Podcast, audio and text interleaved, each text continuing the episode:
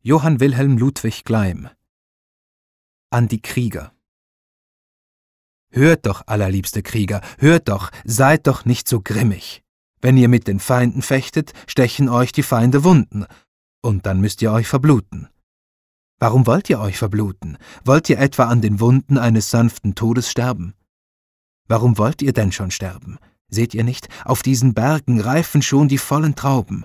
Stiftet Frieden mit den Feinden, helft die vollen Trauben keltern, trinkt den Most und werdet Brüder, und lasst euch durch Wein und Freundschaft alle Lust zum Sterben rauben.